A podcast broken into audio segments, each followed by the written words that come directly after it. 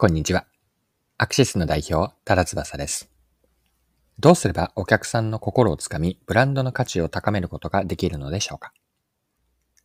今回は、ヤッホーブルーイングの隠れ節目祝いの事例から一緒にその秘訣を探っていきます。ビジネス活かせる、ビジネスに活かせる新たな発見を見つけに行きませんか？よかったら最後までぜひお付き合いください。よろしくお願いします。ご紹介したいのは、ヤッホーブルーイングのユニークな取り組みで、名前は、隠れ節目祝い by ヨナヨナエールというものです。こちらについて IT メディアの記事で取り上げれ、取り上げられて紹介されていたので、記事から一部抜粋をして読んでいきます。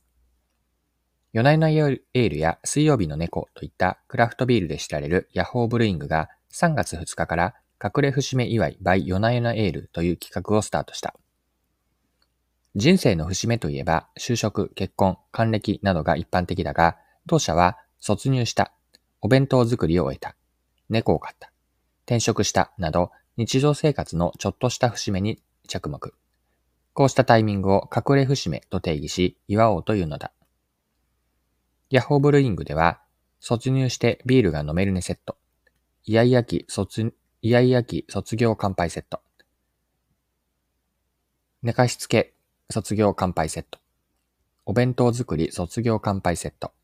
あなただけの卒業乾杯セットと題した5種類の隠れ節目祝いセットを用意。セット内容は卒業証書1枚と夜な夜なエール2本で特別仕様の証書を入れて送付する。はい。以上が IT メディアの2023年3月31日の記事からの引用でした。こちら面白いと思った隠れ節目祝い by ヨナヨナエールですが、開発の背景についても見ていきましょう。また、先ほどの記事続けて読みますね。担当者が次のように語っていました。弊社では、クラフトビールの定期便サービスを行っているのですが、その契約を妊娠を機にやむを得ず解約されるお客様が多数いたことです。そういったお客様は一時的にアルコールから離れるものの、好きだったビールを再び飲める日を楽しみにしており、卒入をしたタイミングなので再開していることが分かりました。こうしたお客様のために何かできないかと考え、今回の企画を立ち上げました。弊社は社員の半分が子育て経験者であり、自分たちの実体験からビールは子育てと密接な関係があると気づきました。卒入のような子育てのタイミングは目立たないけれども、30から40代の子育て世代にとっては大切な人生の節目です。仕事に、家事に忙しい子育て世代に、この企画を通して、ゆっくりとこれまでを振り返る時間を提供できればと思いました。はい、ここまでの記事です。では、ヤッホーブリングの隠れ節目祝い by ヨナイラエールと、こちらの企画から学べることについて後半では掘り下げていきましょう。このお祝いサービスはお客さんの嬉しい瞬間を増幅させるようなアプローチをとっています。お客さんが日常生活のふとした節目で喜ぶ瞬間をカスタマーサクセスと捉えてお客さんと一緒に祝うことでお客さんのハッピーを彩る価値をもたらしているんです。直接的なカスタマーサクセスを自分たちが生み出せなくても良い体験、例えばそれは卒入という体験になるんですが、そのタイミング、体験に花を添えて喜びを倍増させることに存在意義を見出しているわけです。ご紹介している隠れ節目祝い by ヨナヨナエールのこのサービスは、ヤッホーブルーイングのブランディングにもつながっているんです。ブランドとはそもそも何かから立ち返りたいんですが、ブランドとはお客さんからの好ましい感情が伴った商品やサービスです。商品やサービス、あるいは企業と言ってもいいんですが、商品やサービスに対して深い好ましい感情があるほど強いブランドになります。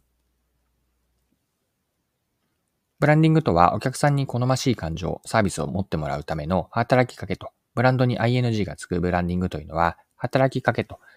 いうふうに見ることができます。そして、ブランドが生まれるプロセスというのは、まず良いユーザー体験があるってからなんですよね。体験をベースに良いユーザー体験をし、その時に好ましい感情移入が起こり、お客さんの頭とか、時には心の中のイメージなんですが、頭とか心の中で、その価値へのイメージ、この体験をして、こんな価値があると。この価値イメージが形成されることで、それは特別な存在へと消化されていくんです。これがブランドが生まれるプロセスです。ヤホーブルーイングのお祝いサービスというのは、これから言う次のようなプロセスを通じて、ブランディングを実現しています。お客さんの日常生活において、まあ、ちょっとした節目で喜ぶ瞬間が発生すると。まあ、その時にヤホーブルインがその喜びを一緒に祝い合う、隠れ節目祝い by 夜な夜なエールを提供するんです。まあ、これによってお客さんは喜びが増して、お客さんがヤホーブルーイングに対して好ましい感情を抱くと。こうした体験とその時の感情が記憶として残って良い価値イメージが醸成されるんです。よって、カスタマーサクセスに寄り添ったことで、まあ、自分たちも結果としてブランドになっていくと。このように、隠れ節目祝い by 夜な夜なエールというのは、お客さんの嬉しいタイミングを一緒に祝い合うことで、良い体験があって、感情移入、好ましい感情移入が起こると。そして価値イメージ形成、結果としてブランドになっていると。このブランディングの観点からも、この話、学べることがあったのでご紹介をしました。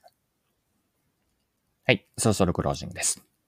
今回は Yahoo ブルイングの隠れ節目祝い by 夜な夜なエールと、こちら面白いと思ったんですが、取り上げて学べることですね、見てきました。最後に学びのポイント、ブランドの観点から振り返っておきましょう。ブランドとは何か、お客さんからの好ましい感情が伴った商品やサービスです。商品に対して深い感情が伴っているほど強いブランドになっています。ブランドに ING がつくブランディングというのは働きかけと言ったんですが、お客さんに好ましい感情を商品であったりサービスに持ってもらうための働きかけ、これがブランディングです。また、ブランドができるプロセスも最後押さえておくと、体験から始まって良い感情移入、価値イメージ形成と、体験、感情移入、価値イメージ。この流れになります。